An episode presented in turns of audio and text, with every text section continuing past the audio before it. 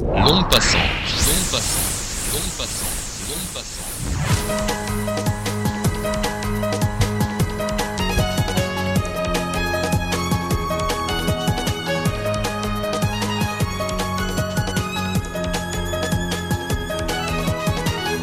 Bonjour, bienvenue pour le lancement de l'onde passante avec qui vous avez rendez-vous deux fois par mois pour des balades d'une demi-heure. Cette semaine, panorama des hebdomadaires et quotidiens avant de faire escale à Sainte-Rita, une église parisienne au rite surprenant. Puis nous aborderons la question de la suppression des juges d'instruction. Pour cela, le juge Ramael nous aiguillera. Karine Parquet nous emmènera ensuite sur son petit trampoline où nous découvrirons l'auteur-compositeur Romain Marron. Et c'est avec la voix de Laurent Firdion que nous laisserons cours à nos vagabondages. Longue passante. On retrouve tout de suite Paul Larouturou et Thomas Lafarge pour la revue de presse. Bonjour Morgane, effectivement, revue de presse euh, un petit peu à bout de souffle pour avoir encore des choses à raconter en attendant la cérémonie d'investiture d'Obama ce 20 janvier. Le Point essaye de faire un dossier original sur cette Amérique qui nous étonne. Un envoyé spécial dans la Silicon Valley, un autre à Harvard et les meilleures feuilles du nouveau livre de Barack Obama annoncé pompeusement en une qui s'avère en fait être la traduction de son programme. C'est nul, rien de neuf. Il vaut mieux, je vous conseille plutôt d'acheter l'Express qui change de maquette pour son 3 millième numéro. Alors la une, l'espoir Obama n'est pas folichonne, mais l'originalité tient dans une toute petite colonne d'autosatisfaction justifiée. En septembre 2004, l'envoyé spécial de l'Express avait signé une double page Obama, futur président, alors que pas grand monde à l'époque ne pariait sur lui. Pas mal, hein? Pas mal, oui. par contre, le nouvel observateur, qui fait aussi sa une sur le 44e président des États-Unis, sort les rames. Ils nous promettent tout sur Obama, l'homme, son équipe et ses projets, mais tout a déjà été dit. Un nouvel observateur globalement pas très en forme qui parle de la crise en prenant en illustration dans ses pages une couverture de son concurrent l'Express, il faut le faire et c'est véridique, et qui découvre à peine un petit phénomène appelé Facebook, premier papier dans le nouvel observateur sous prétexte que 4 millions de Français sont inscrits. Donc pas, beaucoup d'originalité donc, mais est-ce qu'il y a des choses nouvelles dans nos médias? Oui, publié le 12 janvier par Le Monde et l'AFP et quelques, quelques journaux, pas assez selon moi, repris un peu partout sans aucune information supplémentaire. Il est pourtant un nouveau sujet à approfondir. Vous connaissiez peut-être les BASM, Oui, oui, en effet. les bombes à sous-muni- sous-munitions. Eh bien, selon deux médecins norvégiens travaillant pour une ONG pro-palestinienne et revenant de Gaza, les Palestiniens seraient aujourd'hui la cible d'une nouvelle arme, les DIM. Créés par les Américains pour réduire les dégâts collatéraux, ces dense inert metal explosives sont conçus pour exploser très fort dans un rayon extrêmement faible. Dans un rayon de 2 mètres, le corps est pulvérisé. Au-delà de 10 mètres, par contre, il n'y a aucune ou presque exposition. Par contre, entre 2 et 10 mètres, si certains en réchappent, les petites boules de tungstène qui les ont touchés sont horribles et seraient surtout cancérigènes. Les, les blessures sont ignobles.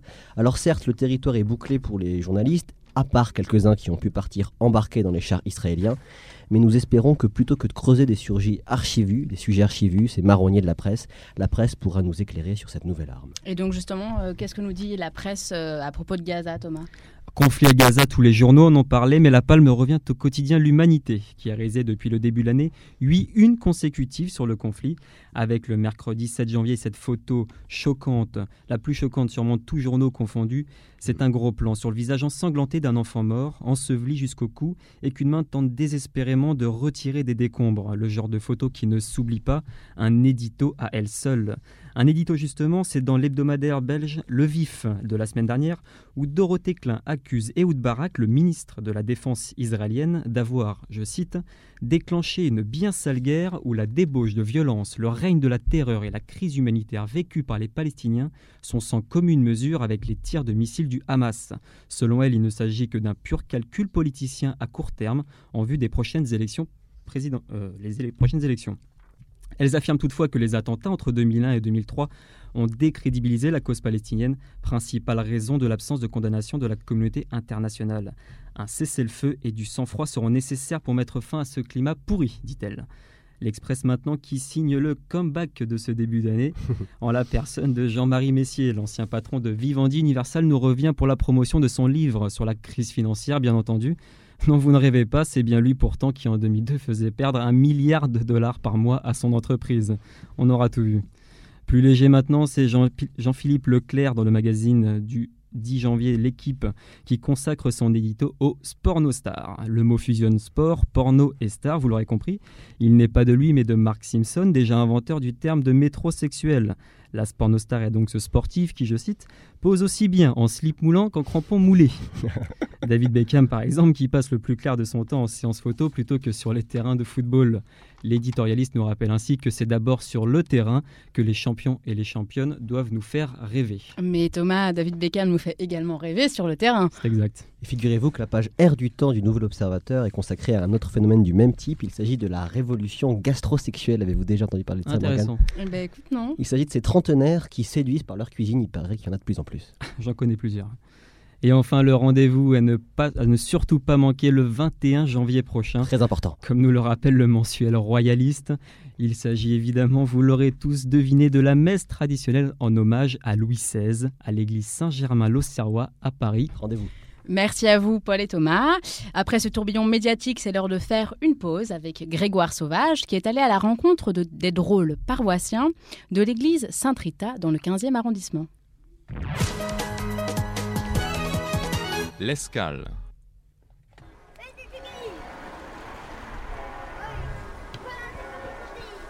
À l'église Sainte-Rita, la patronne des causes perdues, on célèbre chaque année la messe des animaux. Difficile de se frayer un passage parmi la foule amassée dans la nef où hommes et bêtes sont venus écouter monseigneur Philippe, archevêque de l'église gallicane catholique de Paris. Et quand je vous vois tous ici, que je vois le nombre de coups de fil que le secrétariat reçoit depuis un mois, eh bien je me dis, on ne peut pas abandonner cette messe des animaux. Ici, on vient faire bénir son âne, son chien, son chat, son bélier, ou même son lama ou son dromadaire. Sylvie et Brigitte bavardent au milieu de ces animaux exotiques sur le parvis de l'église. J'ai vu l'affiche euh, de la messe pontificale euh, et donc je suis venue voir quoi. Mais je savais pas du tout que ça, je connaissais pas Sainte Rita. Pourtant j'ai habité le 15e. Je connaissais pas cette église. euh. Moi, c'est quand j'habitais le 15e que j'ai connu. Brigitte, elle, est venue faire bénir son caniche. Oui, aujourd'hui, c'est une chienne. Euh, avant, sinon, ça a été un pigeon, parce que euh, tout animal vivant a droit au respect. Hein, c'est de... qu'il n'y ait pas trop de mal. Moi, je suis née à la campagne euh, avec chien, chat, la basse-cour, tout ça. Puis j'adore les animaux et je les protège. et je les aide si je peux, bien sûr.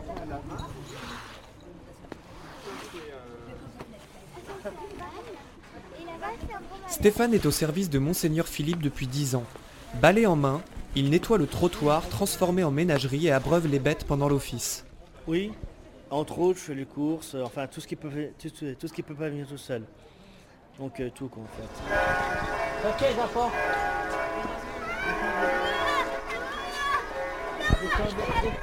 Devant Sainte-Rita, un étrange camion aux allures d'arche de Noé stationne.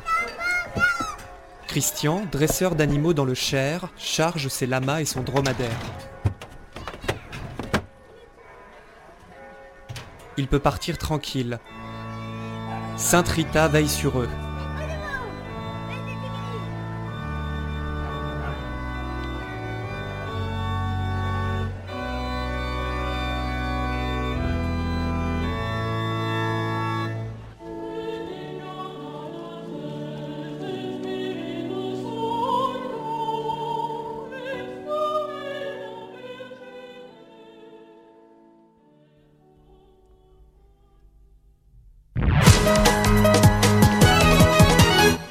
Merci Grégoire pour ce beau reportage.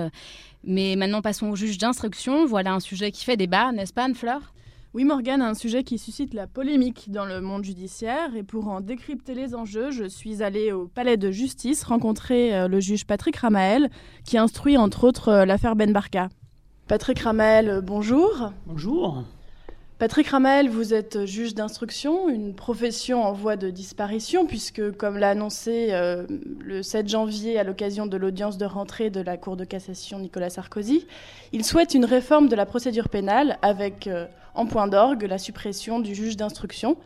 Ils veulent remplacer par le juge de l'instruction qui contrôlera le déroulement des enquêtes, mais, mais, ne les dirigera pas. Une mesure que le chef de l'État justifie par une volonté de mieux garantir les libertés individuelles. Cette annonce a bien entendu provoqué un tollé dans le monde judiciaire. Patrick Ramael, mais au fait, euh, il sert à quoi le juge d'instruction? Bah, Avant de vous dire à quoi sert un juge d'instruction, je dois dire qu'on a été très étonné que devant l'Assemblée de la Cour de cassation, magistrat les plus hauts de France, que M. Sarkozy l'année prochaine comparait des petits lorsqu'il euh, est sorti d'une audience de rentrée, annonce, alors que le Parlement avait voté une loi en 2007 à la suite de la commission d'Outreau, qui, commission d'Outreau, s'était interrogé sur l'éventuelle suppression du juge d'instruction à l'occasion d'un désastre judiciaire. Cette commission avait voté, euh, avait conclu au renforcement, à l'idée de renforcement par la collégialité.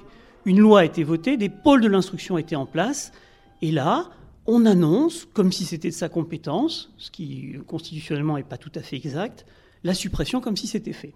Alors à quoi sert un juge d'instruction?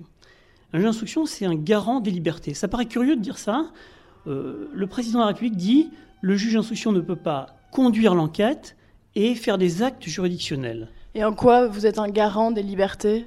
Eh bien, on est un garant des libertés parce qu'on est indépendant, donc on n'est pas soumis au pouvoir politique. Je pense que c'est d'ailleurs le fond du problème, c'est-à-dire qu'on est jugé comme trop indépendant. Donc on n'est pas soumis au pouvoir politique, on instruit à charge et à décharge d'une façon totalement libre, c'est ce qui gêne. D'accord, donc vous menez des enquêtes de manière libre oui, on mène des enquêtes de manière totalement libre. On ne se focalise pas sur des, apparences, parce que les apparences peuvent être trompeuses. On n'a pas de culture de résultat. Nous, rendre un non-lieu, c'est-à-dire en fait dire il n'y a pas de charge, ça n'est pas un échec. On a parfois des procureurs de la République, on s'en rend compte, qui demandent à leur substitut de se justifier d'une relaxe à l'audience. Ben non, parce qu'à l'audience, s'il y a une relaxe, c'est que le tribunal a estimé que les gens n'étaient pas coupables. Ça ne veut pas dire qu'il ne fallait pas les poursuivre puisque, à l'audience, on a pu faire un débat judiciaire et arriver à un résultat qui est, ben non, ils ne sont pas coupables. Donc à l'inverse des procureurs, vous ne représentez pas le ministère public ah Non, on ne représente pas le ministère public, on est des juges du siège, donc des magistrats indépendants. Nos collègues procureurs de la République ne sont pas des gens, euh, il ne faut pas s'imaginer que c'est le diable et que ce sont des gens soumis aux ordres directs du pouvoir, mais structurellement, objectivement, ils doivent exécuter les instructions de l'État. Alors dans les, affaires euh, banales, lambda, c'est sûr qu'il n'y a pas d'instruction. Mais dès qu'on touche aux politiques, aux financiers, à l'international, là, il y a des instructions, il faut le parler clairement. Mais oui, en fait, les, juges d'instruction interviennent très peu dans, enfin, dans, dans les affaires. J'ai lu entre 5%, 5% euh, d'entre elles. Le chiffre exact, c'est 4%. Moins de 4% des affaires pénales sont confiées à un juge d'instruction. Mais 4% des affaires les plus graves, les plus sensibles, et dans ces 4%, il y a beaucoup d'affaires qui n'attirent absolument pas l'attention du politique, mais il y en a quelques-unes, on pourrait les citer si on voulait. Moi, je ne peux pas citer mes affaires, mais on a tous à l'esprit les affaires Borrell, par exemple. Il est évident que le président de la République, en se privant du juge d'instruction, ne pourra plus dire au président euh, du pays concerné, le juge est indépendant, je n'y peux rien.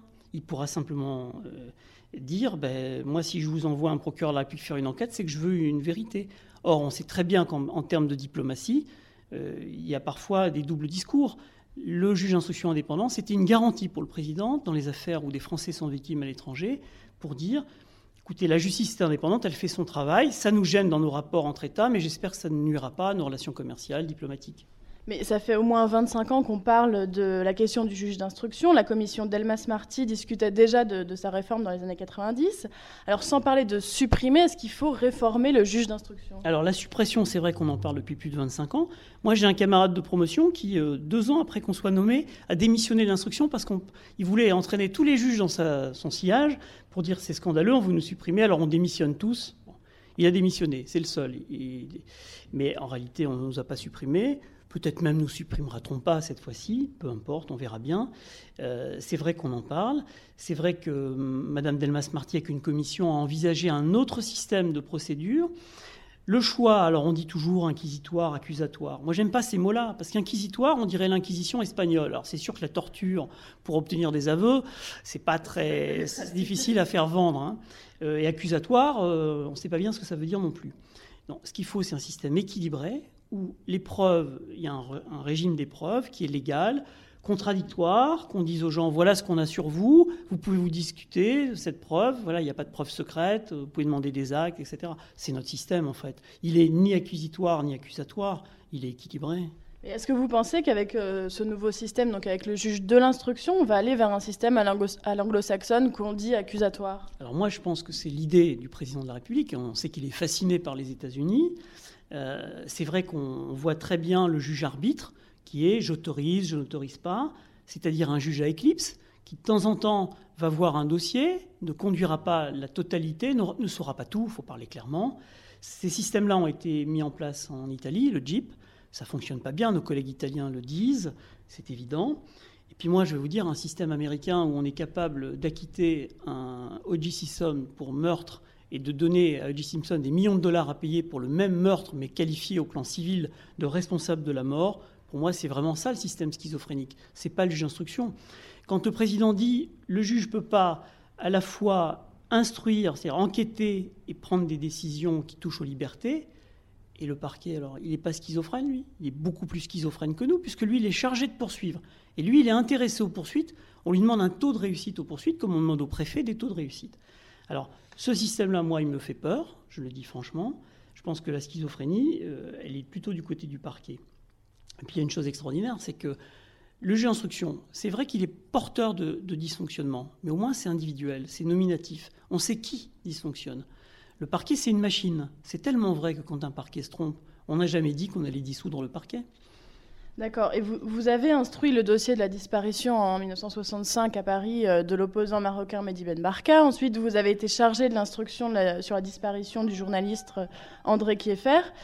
Alors, sans juge d'instruction, ce genre d'affaires dites sensibles, politiques et diplomatiques ne pourrait plus avoir lieu et pourrait même être étouffé, pensez-vous? Alors moi, je ne vous parlerai pas de ces affaires parce que j'en ai pas le droit.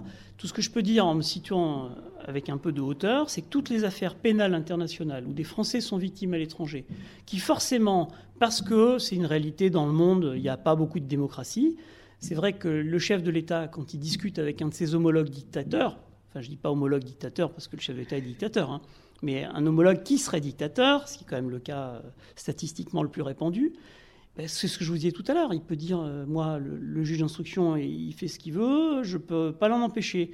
Si jamais euh, on sait très bien que c'est le parquet qui conduit l'enquête, parquet non indépendant, sous les ordres donc de Nicolas Sarkozy, il ne pourra pas dire Nicolas Sarkozy, sauf à vouloir se faire passer pour un schizophrène, ce qu'il n'est certainement pas, il ne pourra pas dire qu'il euh, qu'il ne peut rien contre cette enquête. Est-ce que vous pensez, comme d'autres de, de- de vos confrères, que le chef de l'État veut, dans cette réforme, euh, liquider le contre-pouvoir judiciaire, dont il a euh, quelque part peur? Bah, moi, je pense qu'après la presse, bah, maintenant c'est le pouvoir judiciaire, oui, c'est c'est clairement, on peut le dire, ça, oui, bien sûr. Donc, euh, vous l'avez dit, il y a un lien hiérarchique entre le, parquet et le garde des Sceaux, qui, donc, euh, est le pouvoir public, et c'est ce lien-là, d'ailleurs, qui soulève en ce moment la polémique. Alors, si on accepte l'idée qu'on supprime le juge d'instruction, quelle garantie il faudrait donner au parquet, qui donc euh, mènera l'instruction Quelle garantie on, on donnerait au parquet? Alors, il y a déjà un problème pratique, c'est-à-dire que si on supprime le juge d'instruction, il va falloir que toutes les enquêtes soient transférées au parquet. Mathématiquement, il faut que tous les juges d'instruction, en tout cas numériquement, deviennent substituts du procureur de la République pour faire l'enquête. Donc ça, donc on va recréer cette fonction parce qu'on ne peut pas faire autrement. On va le, le- parquet s'est organisé pour gérer des tas d'affaires pas longtemps. C'est ça un parquet. C'est une gare de triage en fait. Moi j'ai été longtemps au parquet, j'ai été procureur de la République. L'instruction, c'est on vous donne peu d'affaires, on vous les confie sur de nombreux mois, vous en êtes responsable, vous êtes identifié.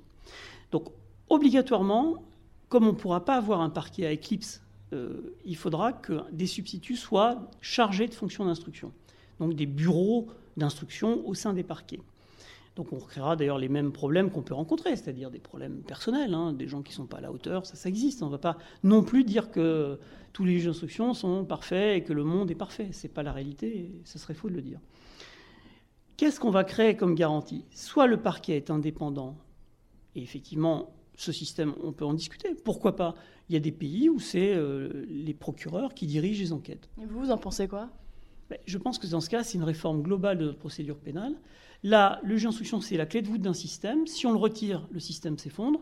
Ce qui n'est pas bien, c'est que de dire on le retire, on crée un juge de l'instruction, c'est-à-dire une espèce de sous-juge d'instruction, un juge euh, fantoche un peu, euh, qui, à qui on demanderait un avis ponctuel sur une mesure. Donc il aurait le dossier, quelque... comment va-t-il pouvoir le lire, s'en imprégner? Enfin, c'est, Tout ça, c'est des questions qui peuvent paraître bêtement pratiques, mais qui derrière conditionnent des décisions. Est-ce que les bonnes décisions seront prises? J'en suis pas certain. D'accord. Et donc les magistrats du parquet sont nommés par euh, le ministère de la Justice, donc encore une fois par le pouvoir exécutif.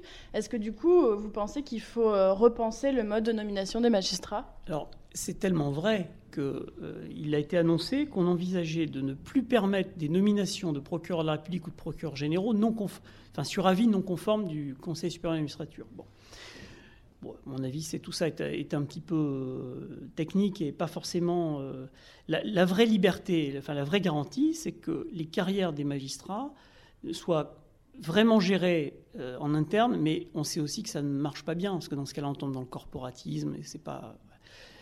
Il n'y a pas de système idéal. Je crois que c'est difficile. Il faut des systèmes avec des pouvoirs et des contre-pouvoirs. Si on supprime les contre-pouvoirs, on met en danger notre démocratie. C'est tout. D'accord. Merci beaucoup, Patrick Ramael, de m'avoir accueilli dans votre cabinet au Palais de Justice de Paris. Merci à vous. Au revoir. Merci à Anne-Fleur Delestre et à Patrick Ramael pour ces explications. Bonjour Karine Parquet qui vient de nous rejoindre dans le studio. Euh, maintenant un air de chanson française avec Romain Marron. On écoute et on en parle après dans le petit trampoline.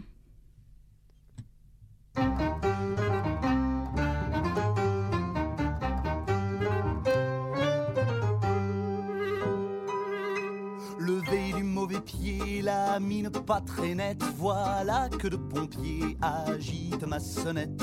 Malgré moi, je me traîne, j'ouvre et je les accueille, puisque c'est les étrennes. Je sors mon portefeuille. Je me presse et me grouille course contre la montre en cette foule qui grouille en chemin. Je rencontre un sans-abri commun, salé à moitié sous, mais comme il tend la main, eh ben, je donne quelques sous. Je donne à contre-cœur, je donne car je n'ai pas un doute que le Seigneur me rendra la monnaie. Ouais, ne soyons pas stupides, l'âme du vieux Cupide, je le prédis, monsieur n'aura jamais sa place dans les cieux.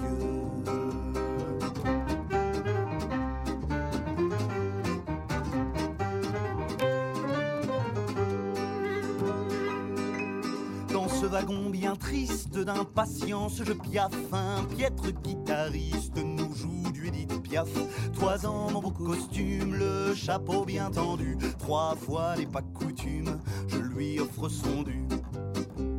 Au bureau, pas de peau, une manif éclate rouge sont leurs drapeaux et monte un écarlate contre l'exploitation de tous les pauvres gens, leur belle association a grand besoin d'argent encore donne à contre-coeur, je donne car je n'ai pas un doute que le Seigneur me rendra la monnaie. Ouais, ne soyons pas stupides, l'âme du vieux Cupide, je le prédis, monsieur n'aura jamais sa place dans les cieux. Allez!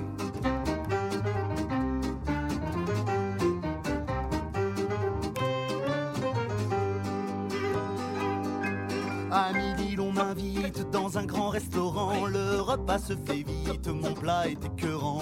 L'addition établie, mon collègue s'en veut. C'est un petit oubli, je sors ma carte bleue. Et va se malader, estomac dévasté, prends l'air me balader, l'on vient m'accoster. L'UNICEF collecte sans entendre j'acquiesce au discours qui fait. Je donne le trois pièces. Je donne à contre-coeur, je donne car je n'ai pas un doute que le Seigneur me rendra la monnaie, ouais. Soyons pas stupides, dame du vieux Cupide, je le prédis, monsieur n'aura jamais sa place dans les cieux.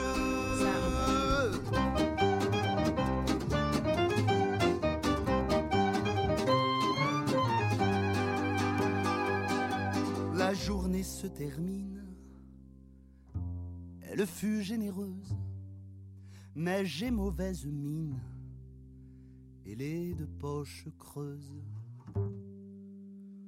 Comble de tous ces dons, plus justement raquette, seul et à l'abandon J'en viens à faire la quête sur le grand boulevard. Les passants sont odieux, oui le monde est avare. Je m'en remets à Dieu, confessant mes angoisses au curé du quartier. Il me dit pour la paroisse, donnez dans le panier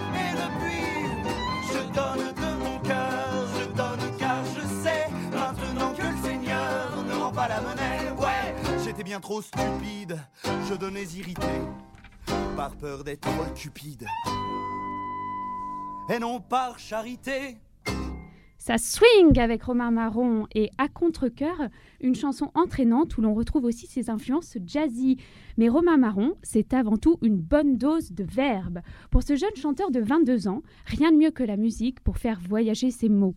Originaire d'Aulnay-sous-Bois, ce musicien, comme il se nomme, a été bercé au son de Nougaro et de la chanson française. Il commence par écrire des poèmes, puis découvre la guitare. C'est un artiste autodidacte et un peu solitaire. Mais sur scène, des amis musiciens le rejoignent bien souvent, compagnons de route qui viennent apporter une once de piano, de clarinette, de saxophone ou encore de contrebasse. Un brin mélancolique, Romain Marron livre dans ses chansons des bouts de sa vie et de sa vision du monde. Voilà trois ans qu'il joue dans les petits bars parisiens au fil des coups de cœur, des rencontres qu'il fait. Sur scène, l'improvisation est reine, car Romain Marron redoute une musique trop figée.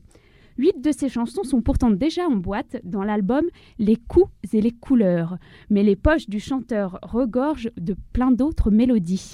Et pour les découvrir, ces mélodies, le mieux est d'aller l'écouter sur scène. Et oui, Romain Marron sera le 13 février à 20h30 au bar Le Vieux Léon, c'est rue de la Grande Truanderie, dans le premier arrondissement de Paris. Romain Marron, qu'on peut aussi retrouver sur MySpace.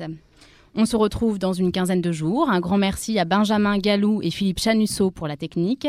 Et merci à toute l'équipe de l'onde passante et à vous tous qui nous écoutez. Pour se quitter, Laurent Firdion nous transporte dans les hauteurs de Florac, le temps de quelques vagabondages. Vagabondage. Florac, ville nichée entre Causse, Cévennes et Mont-Lozère. Florac a le nom rocailleux de la pierre contre laquelle elle s'adosse. Une muraille de calcaire et de granit terre creusée de grottes comme un gruyère, tout ici a un sous-sol. Les maisons vieilles de plusieurs siècles ont de larges caves. Certaines sont emmurées, l'accès se fait par une trappe dans le plancher. La maison des salles, famille qui vit là depuis des générations, n'a même plus cette ouverture. Il faut enjamber une pierre pour pénétrer dans le souterrain. Dans le royaume des ténèbres, où le sol est fait de pierre, on ne se heurte qu'à des murs. Ces cloisons sont un mystère pour Gisèle Salle, sagesse de la ville de Mialet, petit bourg à quelques kilomètres de Florac. Il se murmure que ces murs enferment des catholiques, emmurés pendant la guerre de religion. La région a payé un lourd tribut. En 1703, 700 habitants de Mialet, tous protestants, sont envoyés aux galères dont ils ne reviendront jamais. Le sous-sol garde les marques de cette page sombre de l'histoire. Pour garantir la fuite, les caves sont reliées les unes aux autres par des portes. Les poursuivants, eux, se perdent dans les dédales d'ombre et de pierre. L'autre vie du sous-sol, ce sont les grottes. Avenarmand, proche de Méruel, est une cathédrale sous la terre. Ses orgues de stalactites et de stalagmites brillent comme des diamants. À Mialet, ce sont les habitants qui sont propriétaires des grottes. Dans celle de la famille Salle, il y a une large crevasse d'où sort un vent hurlant. Les enfants téméraires aiment y jouer. Jusqu'à récemment, les parents restaient prudemment à bonne distance. Ils l'appelaient avec déférence le trou au vent. Aujourd'hui, des spéléologues sont descendus dans la cavité et ont découvert un autre réseau de grottes presque aussi beau que celui de la Vénarmont. Alors le vent emporte maintenant les exclamations des touristes.